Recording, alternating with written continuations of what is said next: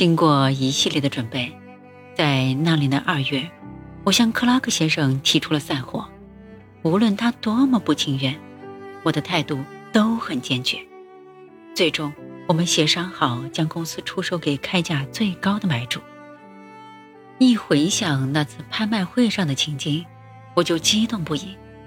那感觉就像是进了赌场一般，那真是一次惊心动魄的豪赌。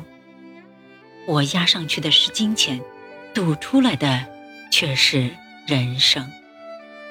公司开拍的起价是五百美元，随后迅速窜到几千美元，接着又攀升到五万美元，这已经超出了我的预估价了。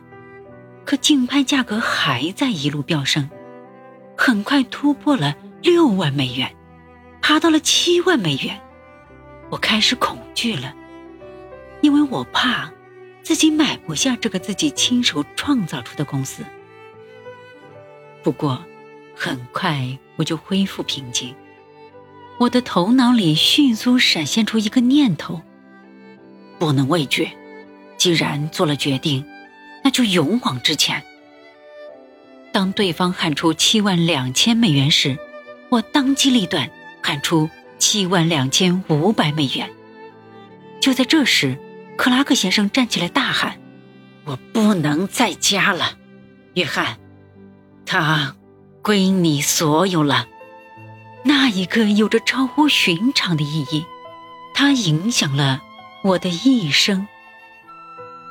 当然，同克拉克先生分道扬镳，让我付出了代理公司的一半股份和七万两千五百美元。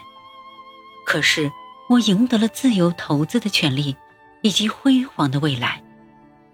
我成了自己的老板，从此我可以完全按自己的策略去经营公司了。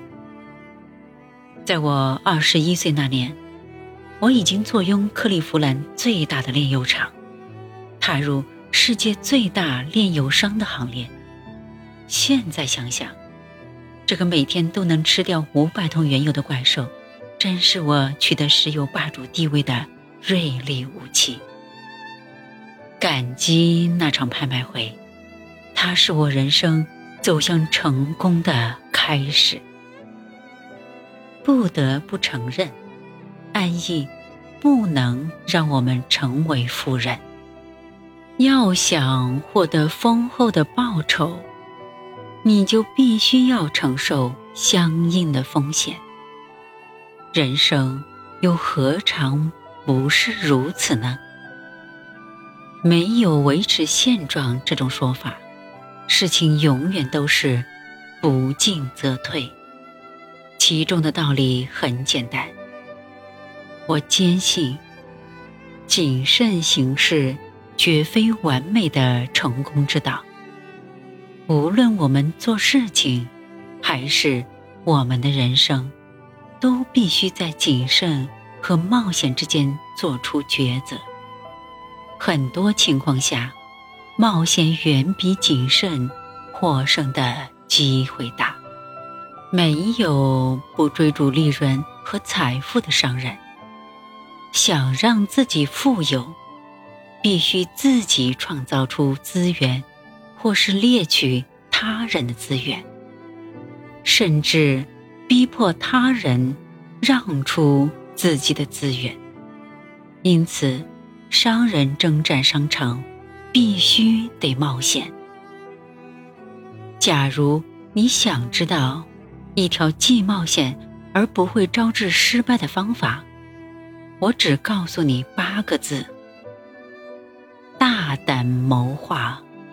谨慎实施。爱你的父亲。